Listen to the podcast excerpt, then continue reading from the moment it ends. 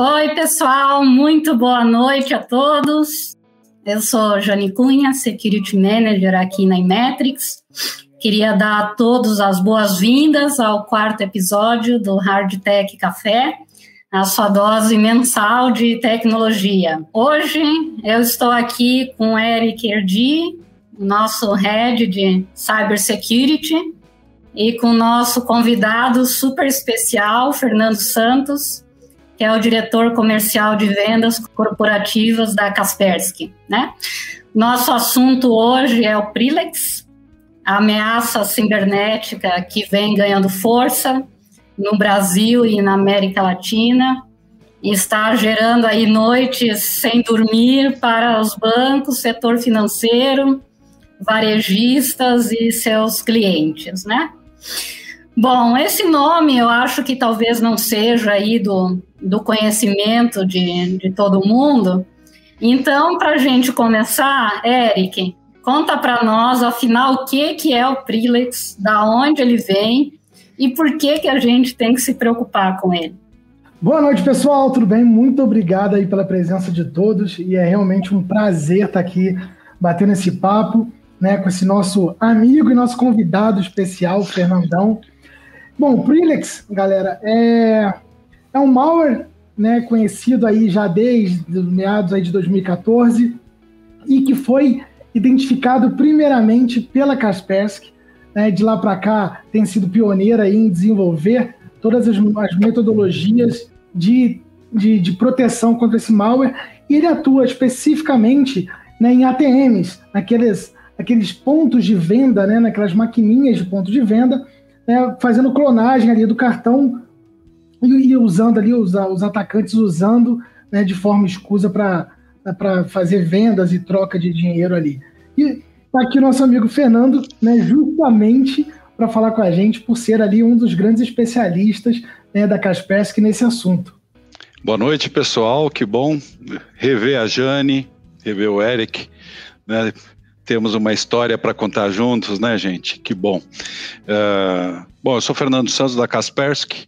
Falando um pouquinho, né? Vamos falar um pouquinho dessa ameaça que eu tenho certeza nós vamos continuar ouvindo bastante sobre, sobre ela, porque o grau de sofisticação que ela tem evoluído, né, que esse grupo tem evoluindo, é, é, é assombroso nós descobrimos lá em mais ou menos 2016, ocorreu um incidente onde uh, um banco que era baseado em Belo Horizonte teve 107 dos seus ATMs fraudados. Né? Perceberam que todo o dinheiro daqueles ATMs tinha simplesmente desaparecidos. Né? Inicialmente pensava-se 107, mas depois, investigando mais, eh, né, as autoridades de investigação descobriram que uh, esse ataque tinha percorrido mais de mil ATMs, né, de um mesmo fornecedor e tinha clonado mais ou roubado informação de mais de 28 mil cartões né, que tinham sido usados no banco. Um método bastante interessante, porque é um grupo totalmente brasileiro. O que a gente pode falar é que é, são especializados no mercado né, na, em, em, ferramentas e fi, instituições financeiras, como elas trabalham.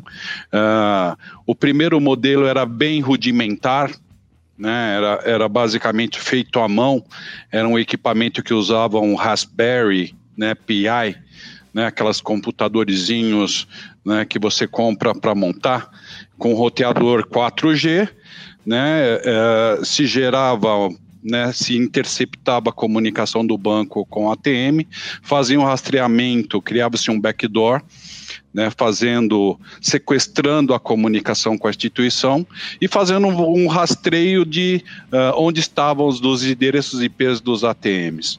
A partir daí, com esse backdoor criado, uh, se interceptando a comunicação, se gerava comandos para uh, liberar o dinheiro nesses caixas eletrônicos. E foi aí que tudo surgiu. Né, foi daí que vem uh, o Prilex. A gente tem notado que eles estavam ativos desde 2014, mas o que a gente pode falar exatamente né, com, com um pouquinho mais de, de certeza é que eh, eles têm evoluído bastante e nós vamos ouvir falar bastante desse grupo aí. É uma das preocupações que a gente tem visto, a gente, né, do lado de cada Inmetrics, que é uma empresa focada em serviços, em soluções de segurança, e é, é uma preocupação cada vez maior, né? A gente sabe que banco, instituição financeira, é, é, é a empresa talvez ou a indústria que mais foca em desenvolver segurança, em prover segurança, né? E, e, é interessante que assim sempre teve né, no mercado financeiro um alto investimento em segurança para que não se invada servidores, não se roube informações. A gente sempre fala que o ser humano é o elo mais fraco da segurança, então é mais fácil, sempre foi mais fácil para o atacante ir lá burlar ou roubar alguma informação ou fazer com que o cliente final, né, nós, né, pessoas físicas, fizéssemos aquelas transações e entregasse literalmente o dinheiro para o atacante. E talvez seja essa uma das primeiras vezes, né, Fernando, que sim, se usa o lado do, da instituição para forjar, para roubar. Né? Acho, que é, acho que é uma das primeiras vezes que eu lembro aí, em, acho que em 25 anos de carreira na área de segurança, que, que não se atacou, né, ou não se visou atacar o, o cliente final, mas sim né, a metodologia ou, ou, a tecnologia do banco, né? É por isso que eu digo, né, que, que é, é gente bem especializada no, nesse, né, em todo esse uh, ambiente de, de automação e tudo mais, uh, com grande conhecimento do mercado, né, de automação. Por isso uh, que nós acreditamos que isso não para por aqui. Né, uh, eles uh, descobriram algumas, né, algumas fraquezas no processo, né, de, de, principalmente de cartões, né, por isso que ele expandiu no Brasil, né, aquele, uh, a forma como você tem aquele EMV, né, que é o Europay Mastercard Visa. É, esses métodos, em termos de dados, nem todos os dados eram verificados no processo de aprovação aqui dentro.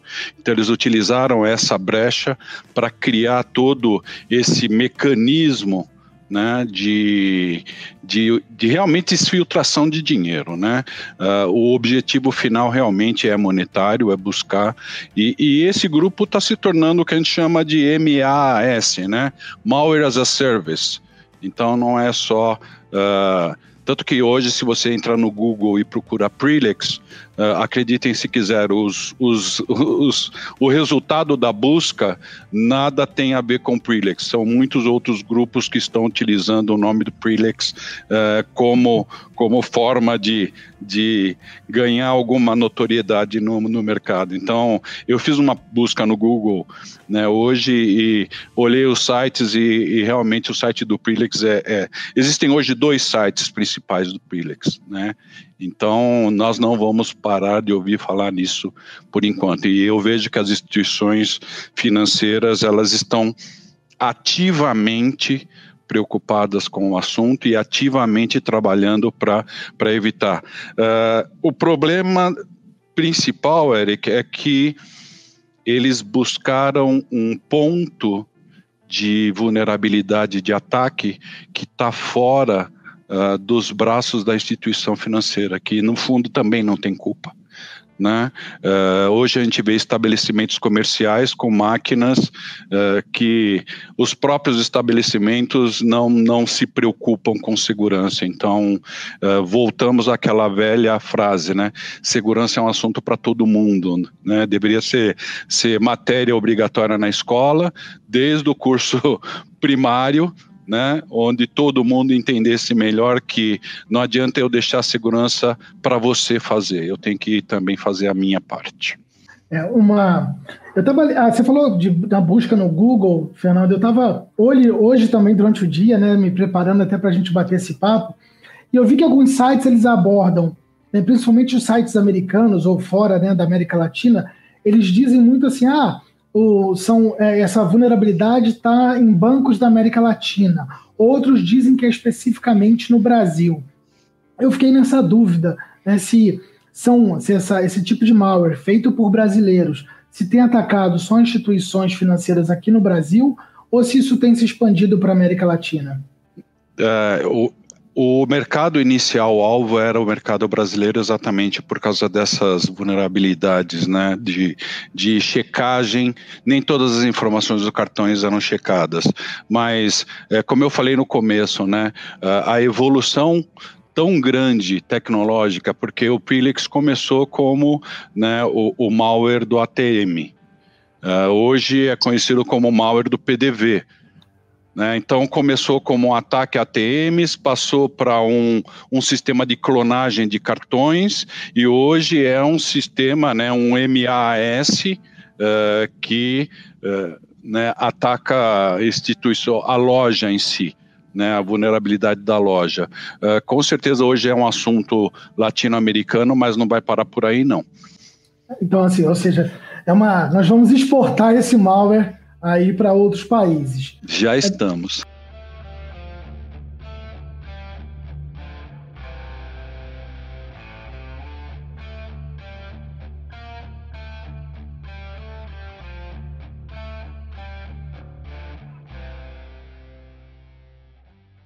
O Prelix ele não está no POS nem na maquininha. Né? Ele está. A gente vai falar um pouquinho de como ele age né? Mas é, é, não é a maquininha nem o POS que é contaminado, é a máquina que está por trás que faz a operação. Né? Então, por isso que eu falei, a instituição financeira ela não tem controle sobre isso. A máquina é do posto de gasolina, a máquina é da loja de conveniência, certo? É, como é que a instituição pode garantir a segurança se nem o próprio lojista faz isso? É, e aí começa, começa-se né, no, a, a, o desafio né, da, do nosso time de segurança, da nós profissionais de segurança, de como que a gente provê segurança aonde não, tem, não se tem o domínio nem no, na instituição financeira, a, a grande maioria da, da, dos pequenos e médios empresários que usam as maquininhas, eles não têm conhecimento de segurança, não, nunca se chegou a eles né, conhecimento uhum. de segurança, e a gente, como usuário final, a gente tem aquele conhecimento básico. Quando se tem conhecimento básico para se garantir segurança?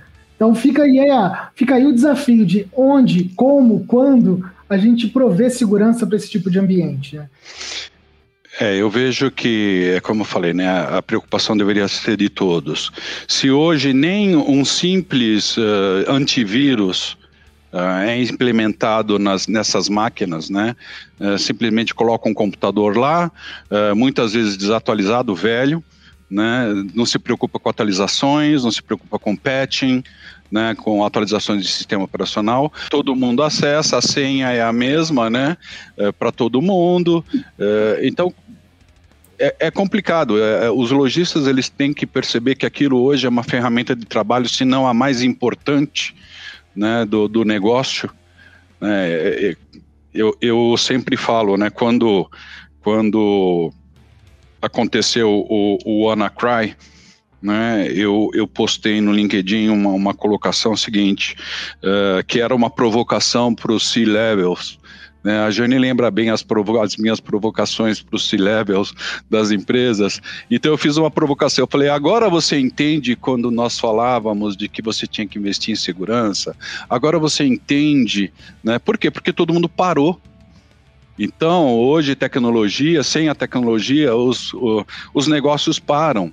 Né? Uh, o cara se preocupa em, em abastecer a, a, a gôndola, mas ele não se preocupa no, no dispositivo que vai fazer o, o, a transação em si. Né? Então, é, complica. Né? Então, eu vejo que os lojistas precisam, né, principalmente associações de lojistas, né, darem um suporte maior para esse pessoal né, em termos de capacitação e é, todo mundo correr atrás, como estamos fazendo. É verdade. E, e é engraçado, você comentou agora um ponto, Fernando, que que você vai falando, eu vou olhando, eu vou visualizando isso, né? Os lojistas não estão preocupados, né? Não tem essa essa, eles simplesmente pegam a maquininha, acha que aquilo ali agora é, é só uma ferramenta de, de trabalho, mas não tem a preocupação, e na grande maioria das vezes, porque ninguém nem orientou como que eles deveriam agir da melhor forma, como é que eles deveriam uhum. é, atender aos seus clientes. Os clientes não sabem e assim, a gente fica naquela preocupação de será que agora eu passo meu cartão quando eu for numa loja? Será que na próxima vez que eu passar meu cartão, o Prilix vai estar ali me esperando e eu sou a próxima vítima? Então, uhum. a, a, é, é, a, gente se preocupa com seres humanos, como, como utilizantes né, de cartões de crédito, de débito. É, talvez os lojistas, na sua grande maioria, não sabem nem por onde começar, né? O que, que, o que, que de processos ou de ou até de ferramentas de tecnologias podem ser usadas para se prevenir, né? E o Prilix talvez seja só o pioneiro. Você falou do uhum. aí. Ou seja, é, ainda assim, apesar da gente já falar de seguranças, né? Eu vi o Gartner falando esse ano que segurança já está falando de, de como prover segurança para IoT, para AT, né? Para a indústria 4.0 mas a gente ainda não fez nem o básico da segurança. As pessoas não estão uhum. ainda preparadas nem para o arroz com feijão da segurança, de como é que você se previne, como é que você não clica no phishing onde não deveria, como é que você não deixa um WannaCry entrar na sua rede. Né? Então, acho que cada vez mais a, a gente ainda está né, evangelizando o mercado como um todo sobre qual a importância da segurança dentro do mercado. E, quanto, e quanto mais tecnologia embarcada, mais segurança tem que estar envolvida né, no processo de, de capacitação das pessoas. É, eu complementando, eu vejo né, é, é, no, nesse mês que entra, né, a nossa Lei Geral de Proteção de Dados ela entra em vigor em caráter punitivo. Né? Uh, faz um ano que ela estava em, em vigor em, em caráter, vamos dizer, educativo, e a partir de agora, do mês que vem, ela já passa para o caráter punitivo. Eu vejo que muitas organizações baseadas na Lei Geral de Proteção de Dados começaram a ter essa preocupação. Né, de uh, o elo mais fraco, né, de, de dar conscientização, fazer conscientização, investir em segurança, tratar melhor o dado pessoal em termos de organização. Né? Então, é, mas é um trabalho árduo, né, Eric? Eu acho que é o trabalho que começa é, desde, a, como eu falei, na escola primária já deveria. Eu acho que as novas gerações elas já têm uma visão melhor disso. É, e nós, como usuários, também temos que fazer a nossa parte. Então, existem formas. É, aonde é que você coloca o seu cartão? Né? É, aonde você navega na internet? Né? Quais sites você usa? Uh, como você faz?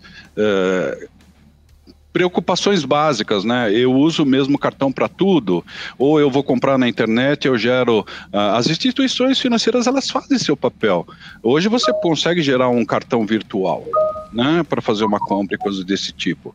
Então uh, cabe a nós e é difícil essa educação quando é que o Prilix passou de ser o, o malware do ATM para ser o, o, o, malware do PDV. Né? Na verdade, 2000, né, foi no Carnaval, né, como eu falei lá no começo, 2016 que isso é, apareceu. Em 2017 eles já migraram para a forma de, de vendas de, de e clonagem de cartões, inclusive cartões com chip. Né? E agora, em 2020, é, final de 2020 que começaram realmente essa nova categoria do Prelex. Desde 2000, o nosso primeiro relatório é de 2016, é, onde a gente falava sobre né, o ataque do ATM. Em 2017, nós publicamos um novo relatório sobre Prilix, eles tinham ficado inativos durante um tempo, já uh, abordando o sistema de clonagem de cartões, e agora, 2020, nós lançamos o último relatório, onde já descreve esse novo modus operandi deles, ok? O uh, André aqui pergunta, quando o Prilix ocorre, as transações são lançadas alterando o nome do estabelecimento, o valor, são lançadas de forma offline? Na, na verdade, o que acontece? Vamos vamos entender um pouquinho como é que funciona hoje, né? Vamos, uh, lá, lá, atrás, é, é, é, né, era, já expliquei um pouquinho como é que funciona hoje, né? Uh, normalmente a infecção ela se causa por engenharia social. Uh, hoje informações que nós temos é que existem alguns movimentos. Todo mundo lembra do chupa-cabra, lembram? Né, uh, do chupacabra que colocava na maquininha, você passava o cartão, o chupacabra, o chupacabra gravava a tua informação do cartão. Isso era físico.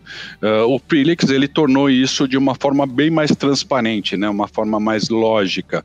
Então uh, nós podemos acreditar que as mesmas organizações que estavam fazendo isso com chupacabra agora estão se, né, se especializando nas novas formas, né. Então a contaminação é causada por engenharia social, e-mail ou alguém que vai até o lojista e contamina o equipamento ok? É, esse é o primeiro ponto de como é que ocorre a infecção. Uma vez instalado, né, o Prelix ele identifica a aplicação de pagamento dentro do computador, ok? E o que ele vai fazer? Ele vai interceptar a comunicação entre a aplicação de pagamento e uh, o PIN-pad, né, que geralmente é ligado na porta COM ou na porta USB né? Uh, o PIN-pad que é conectado. Uh, a gente não fala maquininha porque maquininha é geralmente aquela coisa que é, é Wi-Fi, né? Remota, etc. Então, uh, o pessoal do mercado, quando a gente fala maquininha, eles brigam com a gente. Então, o que o Prelix faz? Ele vai interceptar essa comunicação, né? Vai coletar a transação. Geralmente a transação ocorre de uma forma natural, ok? Uh, mas ao mesmo tempo ele está coletando a informação do cartão, ele está coletando senhas e ele gera uh, o que a gente chama de transações fantasmas. Então, já com a informação, né, o pessoal do mercado chama de criptograma, uh, ele já gera novos criptogramas de transações fraudulentas. Ele pega tudo isso, se comunica com o command control e passa essa informação para o command control né, o hacker em si, e aí ele vai ou vender essa informação para ser utilizada por, por um terceiro, ou ele mesmo vai gerar fraude. Né, ou ele mesmo vai gerar uh, a, a, nova transação, já que ele tem tudo na mão, e já as novas transações já uh, né, empacotadas, ele vai passar isso uh, e gerar o, o, prejuízo em si. Ok? É mais ou menos assim como funciona. E olha que interessante. A, você está comentando isso, Fernando, eu estou aqui pensando, se isso acontece comigo, até isso começar a bater no banco e o banco entender que é uma, uma transação fraudulenta e me avisar, assim, o meu banco, por exemplo, eu sei que ele me manda notificações perguntando se aquela transação é minha, se não é. Eu me preocupo em receber um SMS para cada transação que acontece, então eu sei se alguém fizer fazer alguma transação. Tem algumas formas né, de se proteger que a gente vai falar mais para frente, mas uhum. tem um tempo, né, tem um delay entre passei hoje de manhã no posto de gasolina o meu cartão, começaram a fazer transações fraudulentas, até que eu veja, porque a gente não tem o hábito de olhar nossa fatura todo dia, até que a gente entenda que está tendo transações fraudulentas, tem um delay aí, tem um tempo grande, um gap, que pode estar tá tendo roubos e roubos de valores financeiros, né? Uhum. Exatamente. E, e se a instituição em si ela recebe uma transação legítima, né? É. Então, uh, no mundo ideal, né, nós teríamos que ter um duplo fator de autenticação para toda a transação. É, é, no mundo ideal. É. é. inviável, né? Mas é o mundo ideal. Uh, mas eu, eu a há mais de 20 anos eu falo que uh, a solução para o mercado de segurança é o DNA digital. Né? Uh, ainda ninguém pensou nisso, né? Se quando eu comprasse um equipamento, um computador ou qualquer coisa, uh, automaticamente dentro do chip do computador ficasse registrado o meu CPF ou alguma coisa assim, e que todo o tráfego que gerado uh, pelo meu computador ele tivesse a minha assinatura.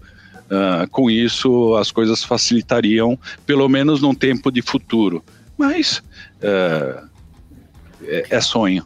Em termos de valor, Fernando, tem uma estimativa aí de quanto de Olha, fraude que anualmente? Eu ouvi, eu ouvi falar, né, de que uh, isso já está na casa dos bilhões de reais, tá? Uh, não sei essa informação né, efetivamente, mas é, é, o que eu ouvi falar. Não sei. Uh, a, melhor, a, melhor, a melhor fonte para isso seria a própria Febraban, né? Uh, mas é, é, a coisa, pelo, pelo movimento né, do, do mercado de cartões no Brasil, eu acredito que é, seja por aí.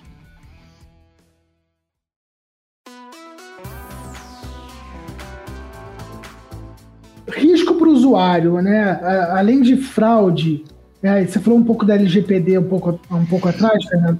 Você acha que a LGPD ela vem já com caráter punitivo, né? A partir de agora de agosto, é, isso vai forçar a educação de todos em se preocupar com segurança? É aquela coisa de não foi pelo amor, vai ser pela dor? Eu vejo que as, as organizações, de uma forma geral, né, é, eu vejo que pela dor, né, eh, as organizações de uma forma geral, pela dor ou para evitar a dor maior, né, já que é, já que a, a, educação dos seus usuários é, é fator né, atenuante em relação à lei, né, assim, a lei é bem clara, né, de, de fatores atenuantes e, e, a educação dos usuários, né, uh, sendo um fator atenuante, eh, as empresas estão investindo bastante em, em conscientização do usuário. E, e, com isso, eu acredito que uma parte, pelo menos uma parte né, da população, ela passe a ter uh, hábitos mais saudáveis em relação uh, à sua informação pessoal. O que me preocupa é o resto, né? Porque a dor de cabeça, né, de resolver ou comprovar que você não efetuou as transações, além de perdas monetárias, né, além de contratempos, etc., que são uh, os principais riscos para o usuário.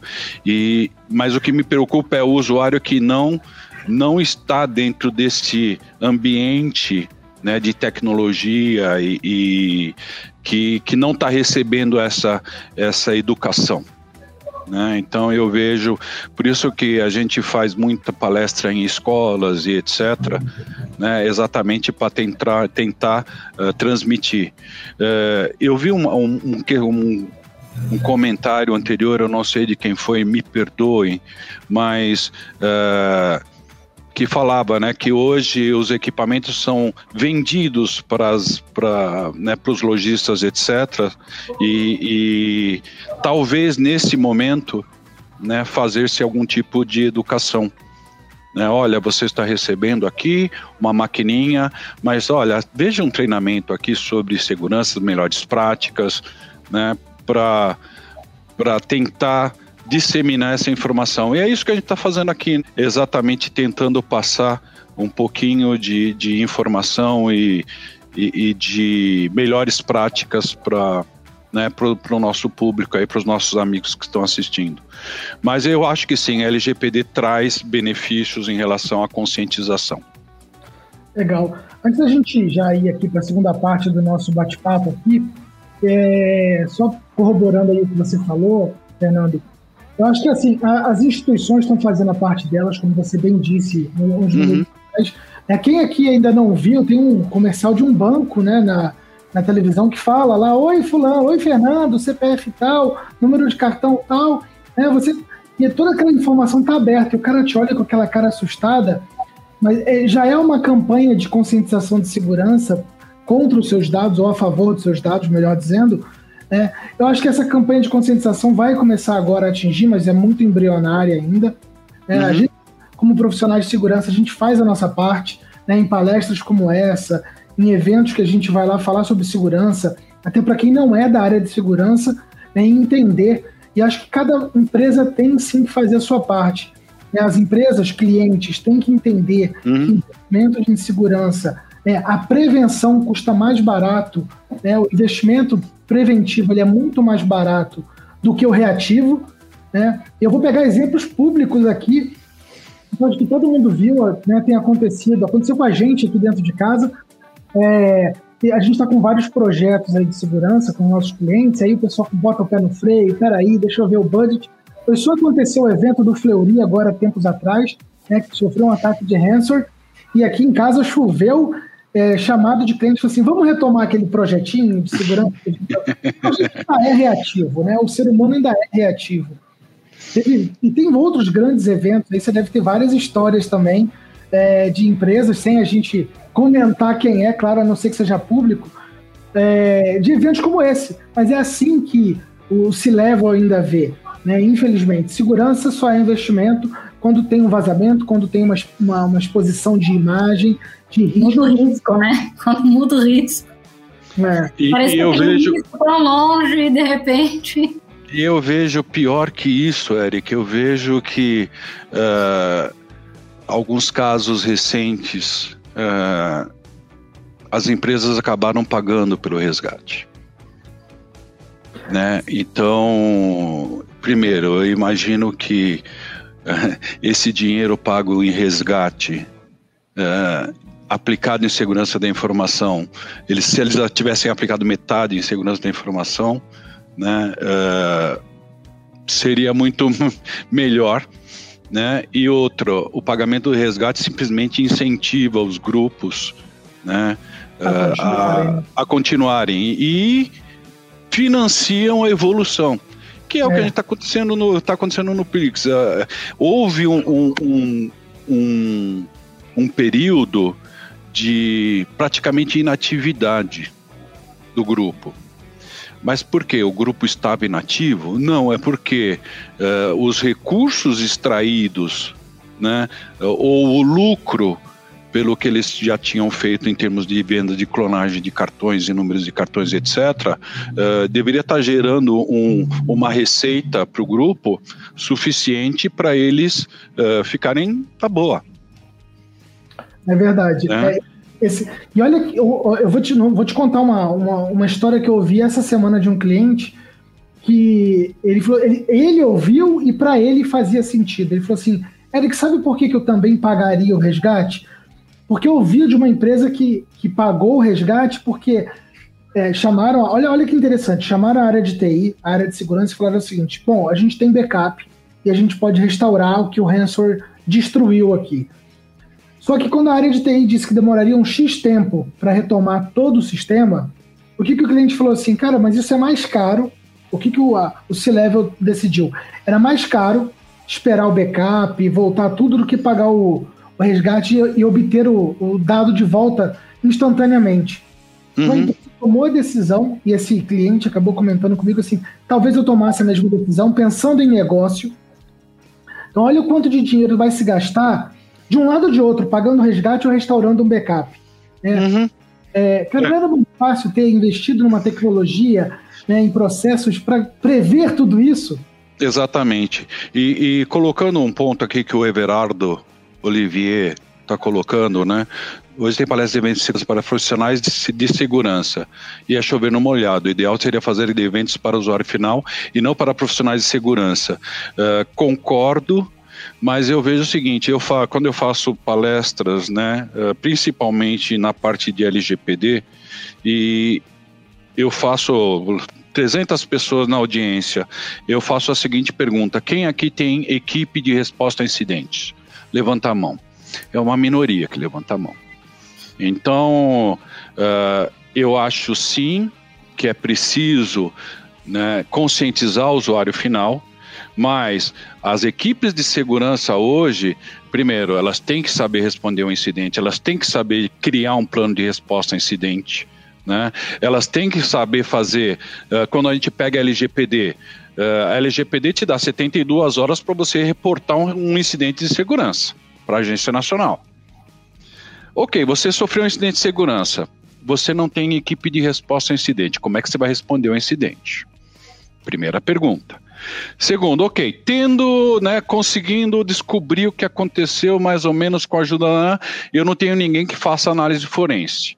Então, como é que eu vou gerar um relatório se eu não tenho as evidências do ataque, o que ele aconteceu, até onde ele foi, o rastro, ok? E uh, efetivamente se foi filtrado dado pessoal ou não. Porque de repente para né, uh, para LGPD eu sofri um ataque, uh, eu rastrei esse ataque, Só que o ataque não chegou ao meu banco de dados, não houve informação pessoal roubada, etc. No momento em que eu comprovar isso, uh, né, a minha punibilidade é muito menor. Mas aí, então é esse ponto que eu quero chegar. Uh, as equipes de segurança, uh, elas sim precisam continuar sendo treinadas, melhor capacitadas, melhor né, montadas as necessidades hoje são hoje. Não basta simplesmente eu ter alguém que vai gerenciar as minhas ferramentas, né? Se eu não pensar depois. Ok?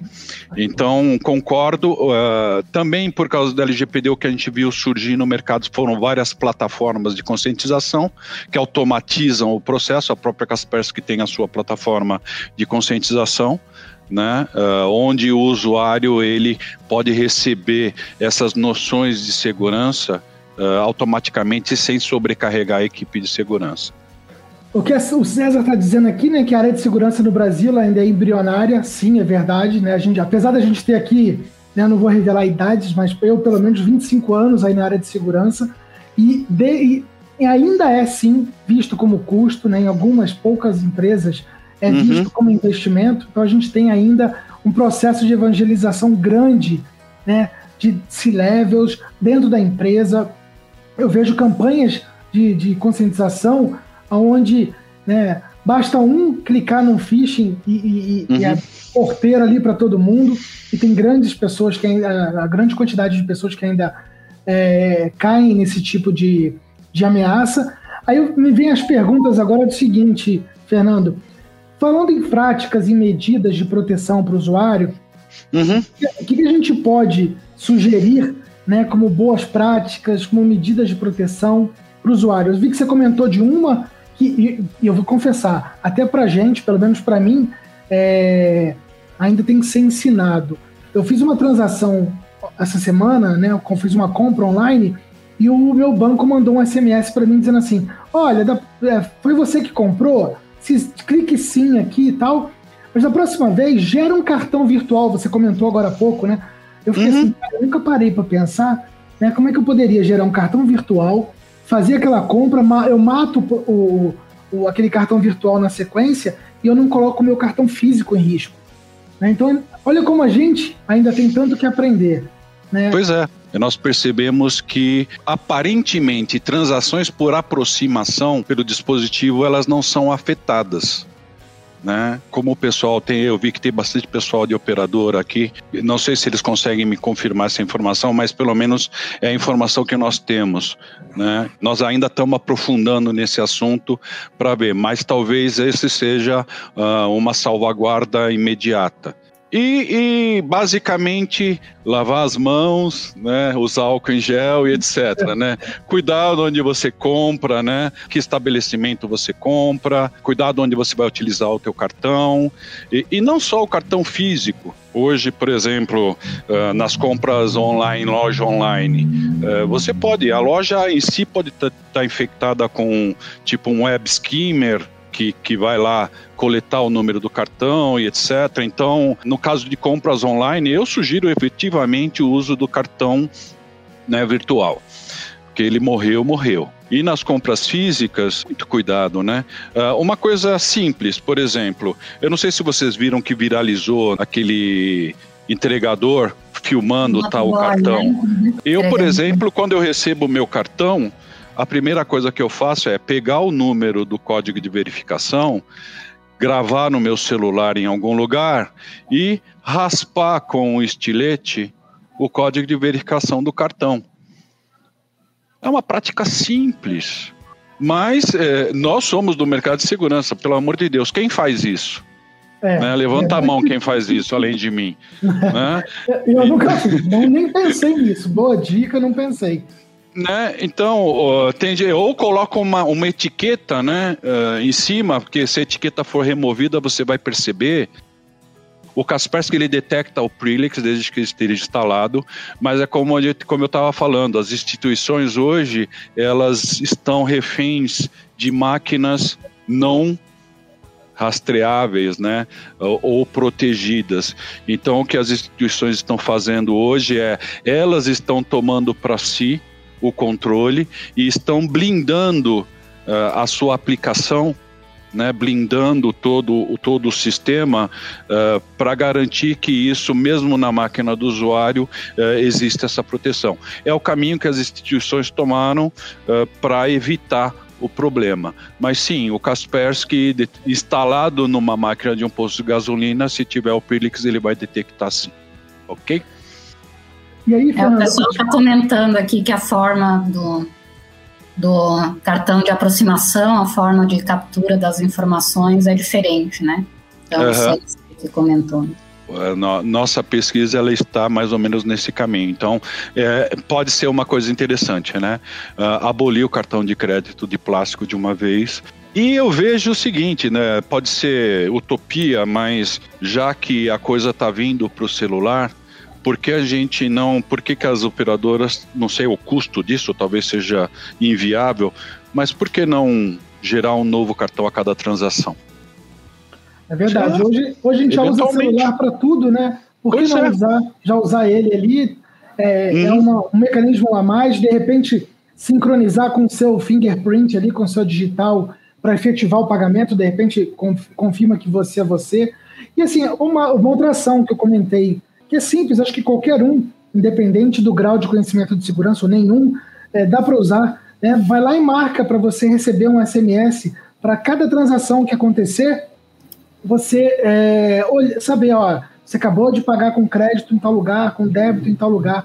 Isso talvez seja um alerta. Se bater o primeiro ali e você falar assim, mas esse não sou eu, você pode entrar em contato com a sua operadora, com o seu cartão e, e, e comentar e acompanhar né, as suas movimentações financeiras. É, o Admilson fez uma pergunta aqui, né? Quais seriam as recomendações para evitar que o PRI seja instalado? Uh, muitas vezes, viu, Admilson, a gente vê que o estabelecimento recebe um, um e-mail com a própria, com a própria identificação né, do provedor da, da, da, máquina ou provedor do sistema falando de uma atualização. E, na verdade, essa atualização já é uh, uma infecção. A melhor forma para evitar isso é, olha, presta atenção de como, como, como as atualizações dos sistemas chegam até você, né, para evitar que você não esteja baixando uma versão uh, do sistema que já está contaminada. Fernandão, e aí, assim, a gente ainda aqui pro, estamos minutos finais aqui do nosso bate-papo. Infelizmente é rápido, mas assim, é... falando agora da Kaspersky em si, né, como a pioneira, a empresa que, que, que, que lá em 2016 começou já a reportar, a relatar, a trabalhar sobre o Prelude, é... hoje, assim, eu vi que uma, teve uma das perguntas aqui. Hoje, uma tecnologia como a da Kaspersky implementada né, junto com processos, com né, com todo um SOC um, operando ali, olhando. Mas hoje, ter uma ferramenta como a da Kaspersky é uma solução, né, ou é já o início de uma proteção para garantir que, que minimize o impacto junto ao cliente final? Não vai ser agora que nós vamos ouvir do Prelix. Nós vamos ouvir falar muito desse grupo, pela evolução que eles estão tendo eu vejo que é um conjunto de medidas. Né? Por exemplo, em 2016 nós emitimos um relatório falando sobre o modo operandi, né, sobre as identificações IOCs e etc. Uh, do Prilix original. Em 2017, nós emitimos um segundo relatório já com uh, novos IOCs e etc. E agora também. Então, esses relatórios, por quê? Eventualmente, isso não vai ficar só no Prilix, ou não vai ficar só na versão 2020. Então, esse tipo de informação e eu falo muito isso hoje, a segurança da informação, ela passou de ser tão reativa para ser alguma coisa mais proativa. Quem é o teu inimigo? Então, eu como organização, eu preciso saber quais são os grupos eventualmente especializados em uh, atacar o meu ramo de negócio né? O, os caras que atacaram né, a JBS é um grupo especializado em atacar manufatura e assim por diante. O grupo que atacou Fleury, atacou Fleury, atacou o, Tribunal de, de, Justiça do Rio Grande do Sul, atacou né, o, ST, o STJ, o tribunal lá em Brasília. Então, o que acontece? Com base nessa informação, a gente corre atrás de conhecer quem é que está possivelmente mirando o meu negócio. Com os relatórios de inteligência, né, da Kaspersky e várias outras empresas que possuem, e o pessoal do mercado financeiro hoje é grande consumidor de relatórios de inteligência, normalmente até de mais de um provedor diferente. Por quê?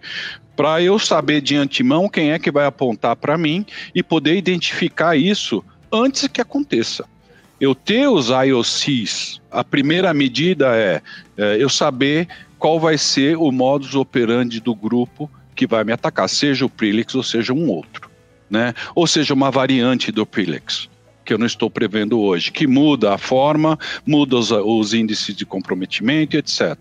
Então, uh, eu saber quem é. Segundo, a proteção em si, se ela depende de mim, então, por exemplo, no caso da Kaspersky, hoje nós além das soluções tradicionais, nós temos uh, soluções embarcadas em kits. Então, nós temos um SDK, né, um Software Development Kit, onde uh, a empresa que está desenvolvendo a aplicação, né, ou tanto faz qualquer tipo de aplicação, seja uma aplicação de e-commerce, seja uma aplicação de pagamento, ou seja qualquer tipo de aplicação, ela já embarca a segurança dentro da própria aplicação. Então, como é que hoje, como é que nós estamos protegendo as empresas hoje contra o Prelex? Na verdade, a nossa ferramenta, o que ela faz é, ela tem um módulo que ela é um módulo de autoproteção para evitar que um hacker vá lá e mude o código do Kaspersky que vai dar segurança dele ok? Então o que nós estamos fazendo é pegar essa mesma proteção que protege a nossa aplicação quando ela está rodando e transportando essa proteção para a aplicação do usuário, ok? E blindando a aplicação para que ela não possa, né, comunicação, a aplicação em si, a comunicação que ela faz, blindando para que isso não possa ser interceptado ou modificado ok? Eu posso continuar falando de várias outras coisas, a parte de educação, a parte de treinamento e assim por diante, mas eu tô aqui para bater papo, não só para fazer mexer. Tem alguns comentários aqui do pessoal perguntando, questionando de quem é o ônus de, de mostrar que uma transação foi, foi fraude, foi o Prilex, não foi a pessoa mesmo que fez. Está é... caindo na, nas costas de quem? Está caindo nas costas das instituições. Ela então, acaba... você contesta e a instituição que tem que provar. Pois que... é, uh, iris what it is, né? A gente fala de, de muito tempo, né? Desde que nós começamos a usar senhas nos bancos, né, já, já há essa discussão. O dono da sua senha é você. E aí começa a engenharia social lá atrás, né? De ligar para a pessoa: olha, eu sou do banco. Você pode me dar sua senha? Claro, aqui está ela. E a responsabilidade é da instituição. Então, é injusto? É injusto quando né, nós, para que somos do mercado de segurança, mas iris o iris. Então, quem sou eu para falar qualquer coisa, né? Mas hoje o ônus cai em cima das instituições. Elas acabam pagando o preço, né? Da, da acabam segurança. pegando preço por ofertar serviços, né? Convenhamos, o nosso sistema hoje é fabuloso, né? Mas, de novo, se você consegue conhecer melhor, conhecer de antemão o que vai, o que vai acontecer, né? Uh, o, que, o que efetivamente pode estar apontado para você antes que seja disparado, uh, você consegue se preparar melhor. Né? Então, hoje, para as instituições, eu digo, né, você conhecer, ter né, o conhecimento dos grupos, não só do Prilix, mas acompanhar, monitorar etc. E é isso que essas empresas de segurança, não só a Kaspersky, mas várias empresas fazem de monitorar, né? Então imagina que se o Prilix criar um novo DNS hoje para receber comando e controle de transações, nós vamos ficar sabendo e a partir daí transações que comunicassem ou equipamentos que comunicassem com esse comando control uh, poderiam ser identificados. Uh, já aconteceu isso em vários clientes, né? E os clientes se assustam conosco quando a gente chega e fala, olha, principalmente quando a gente faz ou a parte de scan, né, de prevenção, partimos da premissa que todas as empresas estão infectadas, então, a primeira coisa que a gente faz em termos de segurança é fazer um rastreio nós pegamos toda a nossa base de conhecimento, pegamos base de conhecimento de terceiros, né, de IOCs, criamos um banco de dados gigantescos e fazemos uma varredura na rede de todos os clientes, buscando por já ameaças estabelecidas. Acreditem ou não, sempre nós descobrimos coisas interessantes. Né? Seja computadores fazendo mining ou acreditem em uma desses, dessas investigações de menos de dois meses atrás nós descobrimos WannaCry em vários equipamentos dentro de um cliente num outro cliente, nós descobrimos um backdoor, um privilégio de, de comunicação remota estabelecido há dois anos anterior que não foi fechado. Alguém que foi trabalhar de casa, uh, né, criou-se um, uma conexão e se esqueceu de fechar depois. Essa conexão estava ativa até agora. Uh, coisas desse tipo. Então, partimos da premissa de que todo mundo está infectado. Uh, segundo, fazemos resposta a incidentes. Né? Então, de todas essas empresas aí que, que nós ficamos sabendo na mídia, imediatamente nós ligamos oferecendo uh, nossa tecnologia né, e nossos serviços para ajudá-los.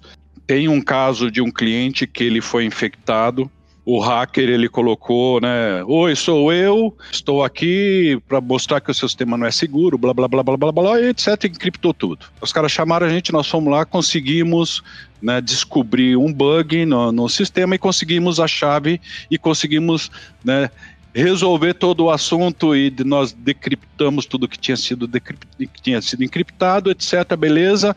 Uh, passamos, esses caras pagaram por esse serviço, passamos as recomendações do que deveria ser feito. Dois meses depois, uh, a mesma empresa sofreu um novo ataque, tudo foi encriptado, o hacker deixou uma informação assim: Oi, sou eu de novo.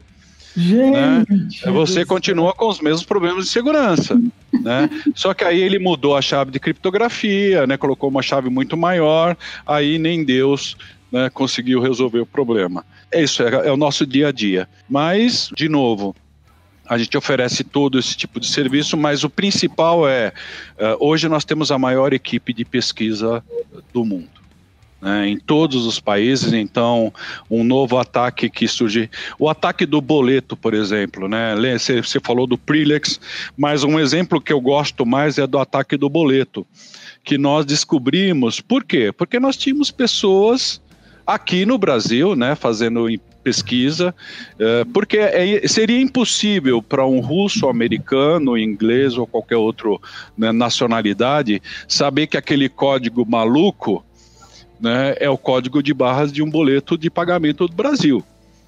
Né? Então, para isso a gente tem equipe aqui para isso e, e, equipe espalhada no mundo inteiro. Por isso que a nossa base de conhecimento ela é gigantesca. Né? E, e, essa informação é que é importante. Esse pessoal te falar de antemão, falar, olha, existe um grupo e está aqui. Como é que você faz para identificar ele? Para você ver se você já não está contaminado ou para você configurar suas ferramentas para poder de detectar esse tipo de coisa. Bom, pessoal, nosso tempo está acabando aqui. Ah, sério? Mas agora que engatamos aqui, é, não. a melhor parte das histórias então temos que terminar aqui, estamos chegando então aqui ah, no final do, do, quarto episódio do, do Hardtech Café, né? Então agradecendo Oi. aí a todo mundo que, que, participou, que interagiu, agradecendo também especialmente aí ao, aos nossos é, palestrantes aí, o Eric e o, e o, e o Fernando, né? Muito obrigada aí pelo, pelo tempo e para todos estar aqui conosco. E aí esperamos encontrar todo mundo aí no, nos próximos episódios. Todo mês estamos aqui. Legal. Jane, muito obrigado. Eric, obrigado, obrigado a toda a equipe da Imetrics. Uh, obrigado pelo convite e estamos aqui. Qualquer coisa, uh, estamos à disposição de vocês e do público aí. Valeu. Fernandão, obrigado mais uma vez, parceiro de, de várias jornadas, várias histórias. Obrigado Jane, obrigado aí pela ajuda. Gente, muito obrigado pela participação de todos aí, pela, pelo, por essa uma hora de bate-papo super gostoso. Valeu e até a próxima. Realmente.